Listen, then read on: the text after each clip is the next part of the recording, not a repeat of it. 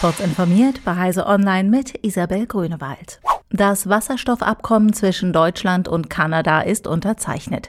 Schon im Jahr 2025 sollen die ersten Lieferungen des klimaneutral hergestellten Stoffes in Deutschland anlanden.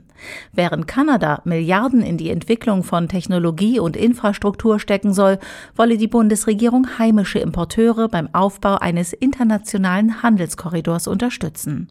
Grüner Wasserstoff ist ein wichtiger Schlüssel für eine klimaneutrale Wirtschaft, erklärte Wirtschaftsminister Robert Habeck. Habeck. Wir müssen Klimaschutz entschlossen vorantreiben, um Wohlstand und Freiheit zu sichern. Die Wasserstoffpartnerschaft mit Kanada sei hierfür ein wichtiger Meilenstein. Das munter mutierende SARS-CoV-2-Virus entzieht sich durch die Veränderungen am Spike-Protein immer wieder unserer Immunabwehr.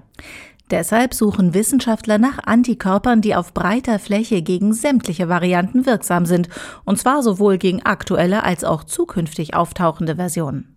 Einen ersten Erfolg konnte eine Forschungsgruppe am Boston Children's Hospital an der Harvard Medical School vorweisen.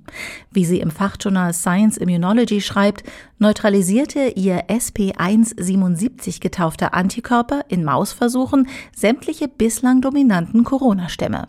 Der neue Antikörper bindet nicht wie die bisherigen an die Oberfläche des Spike-Proteins, sondern weiter unten auf den Stängeln an. Dort verhindert SP177, dass sich die aufgenommenen Viren in der Zelle vermehren können. Die Forschenden hoffen, dass ihr inzwischen patentierter Antikörper dabei helfen kann, bessere Covid-19-Behandlungen und auch Impfstoffe zu entwickeln. Admins von Industrial Control Systems verschiedener Hersteller sollten die Software baldigst auf den aktuellen Stand bringen.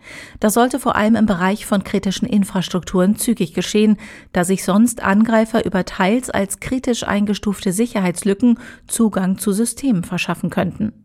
Davor warnt die US-Sicherheitsbehörde Cybersecurity and Infrastructure Security Agency. Die Warnung gilt global, die Systeme kommen weltweit zum Einsatz. Die Gamescom ist zurück in Köln, ganz klassisch als Präsenzveranstaltung. Geoff Keighley eröffnete die Show also wieder vor Live-Publikum. Der Game Awards Host präsentierte im Rahmen der zweistündigen Opening Night Live Neuankündigungen wie Where Winds Meet oder Moonbreaker von den Subnautica-Machern. Auch zu bekannten Titeln wie Return to Monkey Island gab es Spielszenen und Release-Termine.